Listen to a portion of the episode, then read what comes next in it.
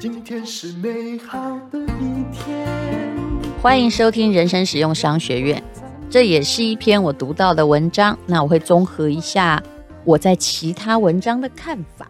这篇文章叫做。如果你真的要把钱砸在线上的话，你必须做的七件事是什么？话说，我前不久真的有点鸡婆，我呢就传了一个讯息给某一位很大公司的执行长，他刚好是我的朋友，我把链接给他，我跟他说啊，大家在嘲笑你们公司，你看看就知道了，到底发生了什么样的事情呢？你要知道，现在诈骗集团非常的猖獗，他可能是要来骗你的证件，或者是甚至骗你的电话也好。那这家公司真的很大间，所以我不能告诉你他是谁啊。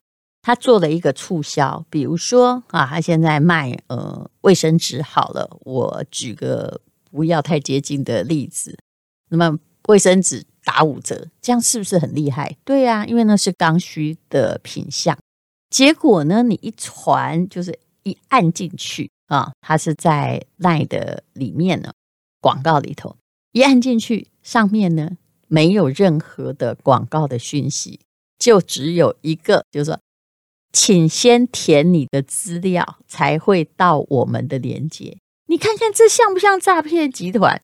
我猜啊，就是再笨的人也不会填。那答案一定是：哎，他怎么花了这么多广告费推到我们这里？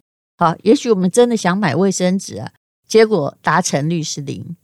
我就传给我这个朋友，我相信他不知道，因为他也是一个还算会做生意的人，那一定是下面的行销主管 搞的嘛。我传给他之后，他真的脸色就变了。他说：“谢谢你告诉我，我会处理。”我相信每一个人都会明白。可是呢，如果没有人告诉他这家公司，这位行销，他可能自己很疑惑，说：“哎呦，赖广告没有用，为什么一个人都没有上钩呢？因为人家以为你是诈骗集团呢。至于他们改成怎样，我并不知道。其实电商生意做不好有非常多的原因。那么原因就是，第一，不要先把门槛哈就挡在那里，就设一只恶狗，好像那只恶犬就在一直叫说：快！”留下资料，不然我就不让你进去。好，那么当然也还有其他别的原因，比如说我随便举一个，叫照片拍很差，明明是美食的照片，天哪，你怎么拍成这个样子？的确，这是需要经过训练的。我们公司也曾经用过这个完全没有经验，或者是他不精心。虽然是做慈善拍卖，那慈善拍卖的东西是不是也要好看一点？你不能因为慈善就拍得很难看啊，他不是。他什么厂牌啊？就糊糊的都没拍出来，他只求快。然后跟问他呢，他就说：“反正慈善的卖这么便宜，一定有人买呀。”哎呦，这是什么样的逻辑啊？所以这也是其中一点。好，那么我们来讲这篇文章吧，哈，免得我个人的意见实在太多。有关这个前三年新冠的疫情持续延烧。其实现在也一样了，线上的广告大概已经取代了传统媒体的广告，很多的企业就暂停实体的活动，然后把贩售移到了数位广告上来哦。那现在新媒体啊，包括自媒体，我们接到的广告还有置入，的确是挺多的哈。可是呢，在数位广告产业中，有很多滥用、诈欺和骗局。有时候啊，我们会觉得自己好像活在蛮荒的西部，它确实是一个非常混乱的地方哦。有数千个新创或已经成立的行销公司会误导客户，以便从设计不良的数位广告方案还有可疑的广告技术中获利。嗯，这个我可以跟各位说一个 case，之前在。大概四五年前，我们不懂的时候哦，我们也是去聘请行销专家。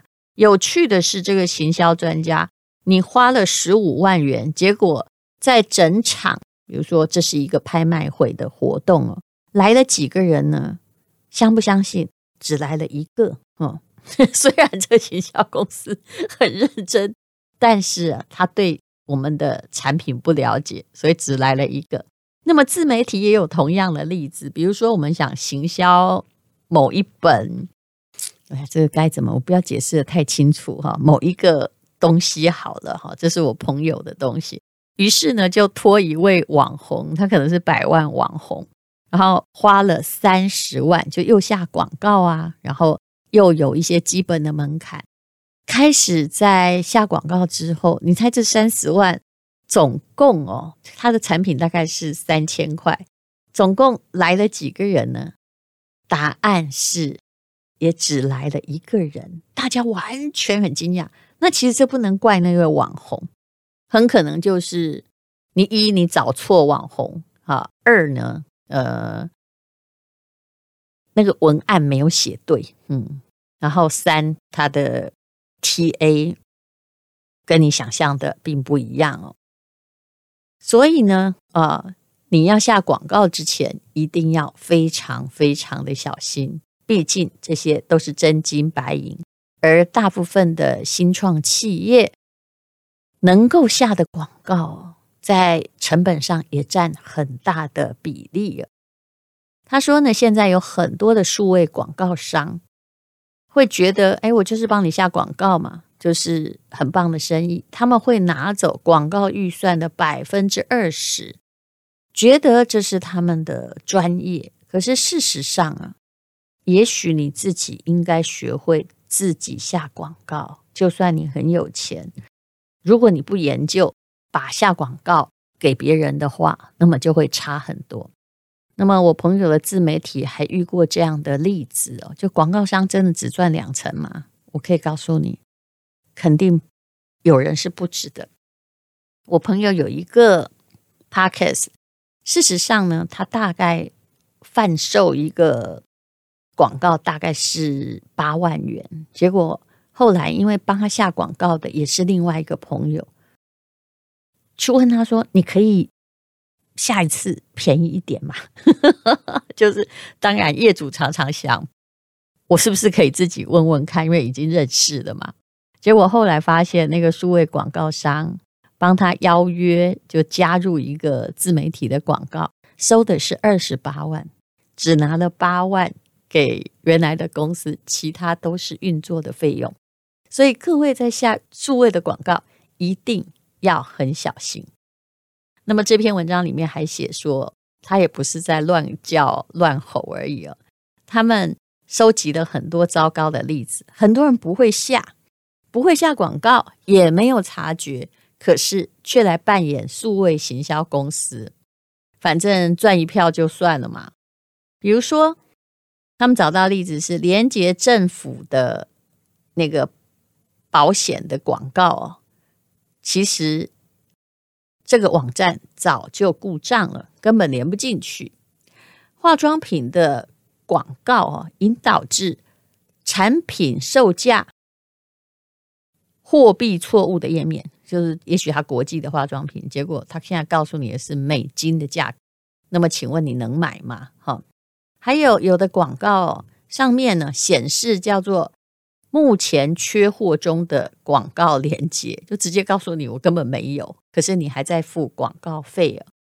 还有呢，啊，广告和链接的页面显现不同语言呢，再加上广告有时候出现的很慢，比如说我一直看到一个东西一直在转转转，大概你转个五秒钟，我就已经很灰心了。所以如果下广告的人，没有自己去了解你下的广告，只找代理公司的话，你的命中率会非常的低，而且正在浪费时间和钱。各位当然也知道，现在脸书呢拼了命叫我们下广告，不断的屏蔽哈我们的小蓝勾。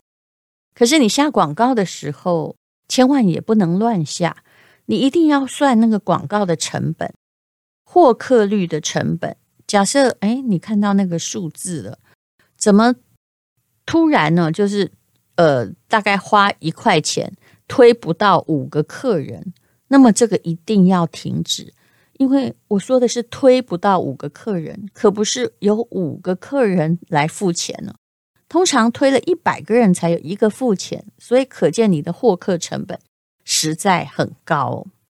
那么，在你对广告投下一块钱之前，有几个必要的项目，我们一起来看看。第一，就是网站的速度不能够太慢了。我也常看到一页式的广告，真的很要命，我找不到要去哪儿付钱呢？那很多商品一起卖，漏漏等。之前呢，有一个数位行销公司帮我的朋友，他是一家嗯。卖南北货的商行吧，就做一页式广告，真的是不会再装会。我的朋友就传那个 message 给我说：“哎，你来上一下这个广告，吴小姐，你觉得可不可以啊？”很客气。于是呢，我就看了之后我就笑了。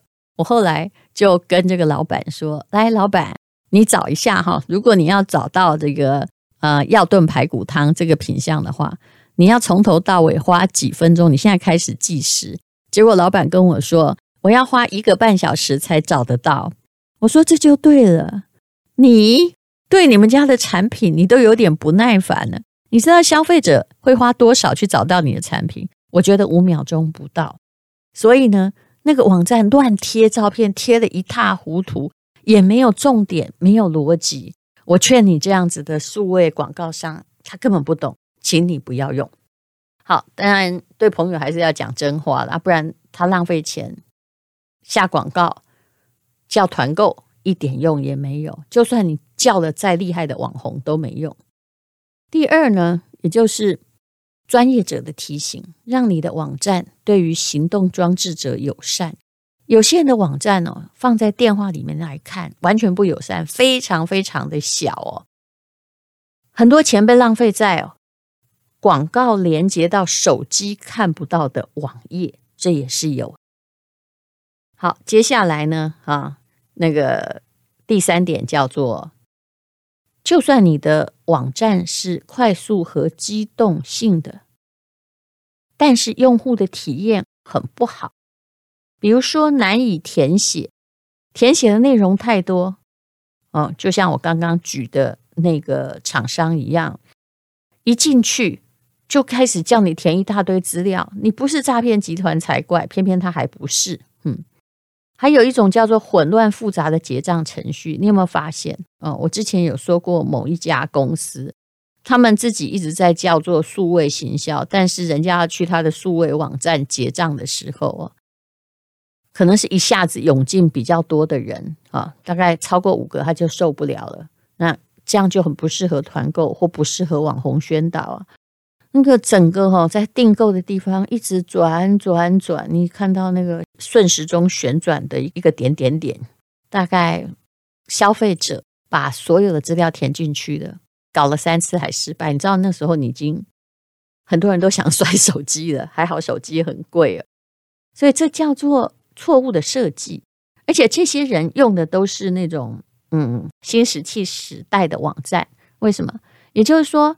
这个网站明明是 N 年前公司可能在必须自己设计网站的时代，找几十花几十万或几百万请人家来设计，可是它明明已经落后了现在的很多方便的网站，比如说比 Google 的一页式还糟糕。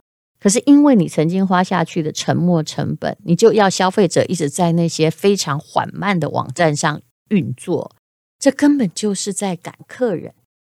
第四呢，内容，内容才是王道。你必须要有资讯丰富的贴文，鼓励人心的影片。其实这些诈骗集团都还用的还不错。嗯，那如果那个东西很吸引人，你浪费的广告费就比较少。如果它看起来很烂，就是像一个呃药妆店的陈列项目。然后也没有任何人家要点进去的欲望的话，那么你花了很多钱，大概才会被推了一次两次，实在没有必要哦。你会很惊讶，很多公司他们的广告创意就跟你讲了天花乱坠，可是呢，跟后来呈现的完全不一样啊。这是浪费广告预算的保证啊。那么接下来。第五点是什么呢？好，第五点叫做改善你的 SEO。那在解释专业名词之前，其实写文章啊，如果你就是说哦，跟业主说啊、你就是要改善 SEO，业主要问你说什么叫 SEO，那你也失败了。我们来举例子好了，比如说很多的东西啊，你可以放在比较适合它的软体自媒体。不要运用那些比较昂贵的传统的搜寻引擎，那么这种状况会对花钱的人呢比较客气一点。SEO 就是关键字的搜寻，有时候比如说啦，你下呃医美，我的妈喂，这个太广泛了，可能要花很多钱。那假设你会下吴淡如推荐的医美。我随便举个例子，那你可能就会找到比较精准的客户，应该是抗老的客户吧。我曾经看过一个广告商哦，他就是本来就一个月嘛，他就花了比如一百万，结果也没得到几个客人。后来他只是转换了一个比较重点的关键字，十万块就拿到比一百万更多的客人。我相信大家都知道这是可能的。那第六呢，也就是要有一个着陆页。到底是什么是着陆页？你看又要解释了吧？就是说，很多广告只是连到公司的主页，但主页里面没有消费者想要找到的商品啊，他可能连错地方就马上走人了，你就浪费了广告支出的百分之八十。他没有找到那个吸引你的地方，所以每个人是有进来，但是马上离开。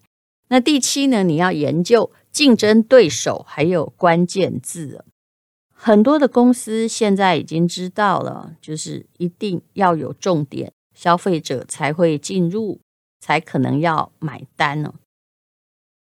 不要说别人用医美，我们就举医美为例，那你就直接用你的名字当医美。你要想想看，大家应该不太会搜寻呃你的名字的那个医美，大家可能会搜寻哈、怎么样。就消灭你的青春痘啊，或者是怎么样消除眼袋之类的。所以在 Google 或脸书上的广告上花钱之前，要考虑这些因素，这些因素都非常非常的重要。不要只想到砸钱就可以做有效的行销，那可不一定哦。那当然呢，呃，很多时候我觉得是文案的问题。如果是文案问题，这里就要跟你推荐了 蔡淇华老师跟我的好文案呢，就是印钞机，不只是教你怎么写文案，还会教你章法。那么现在呢，其实如果你真的要写很普通的文案，只要有写就好的话，有一个呃，比尔盖茨大力投资的软体哦，就是 Chat GPT，它呢，你只要输入一些资料，就可以帮你画图。也可以帮你写文案呢。我曾经问他说：“吴淡如怎么卖咖啡？”其实他写的还不错哟，呵，呵，比我们很多文案写的好。虽然四平八稳，你看到没有什么惊奇点，但也是每一家咖啡店都可以这么用的。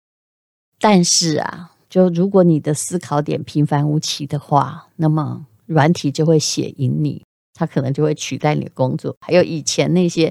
只会哈，就是用软体在做美编，而没有自己独立的美术观点，那你就要小心了，因为这个 Chat GPT 会把每一个人谁都可以来做这个数位的绘画者，只要你会下指令。我看到那种不会画图，但是很有 idea 的，哇，也是那个图啊，嗯，我觉得真的很赞，所以你可以试试看。我也打算呢，好好的用那个来作画。以后嘿，你大概不会有人去买别人的摄影作品，因为它可以就从中创造，这是一个很厉害的点子，大家可以试试看。好，我们今天讲的就是数位行销，不要乱花钱。谢谢你的收听。今天是勇敢的一天，没有什么能够将我是轻松的一天，因为今天又可以，今天又可以好好吃个饭。做我爱做的事，唱我爱唱的歌，吃我想吃的饭，尽量过得简单。做我爱做的事，唱我爱唱的歌，吃我想吃的饭，尽量过，尽量过得简单。拥有让自己快乐的能力，你的念头会影响你的人生，而幸福人生从改变念头开始。是的，这就是我跟我的好朋友吴若权在 Press Play 开设的转念力必修课。这一堂课结合了我们两个行走江湖多年的经验，了解自己，更了解别人，帮大家归纳整理，确实学会转念力。上了这堂课，你可以发现人生很多风雨，其实可以用不同的想法来看待，而且要养成一种习惯，就可以轻松地破解这些难题和阻碍。活出更轻松自在的生活。目前呢，价格还非常非常的便宜，你可以试试看。也有试听的节目，请看资讯栏的连结。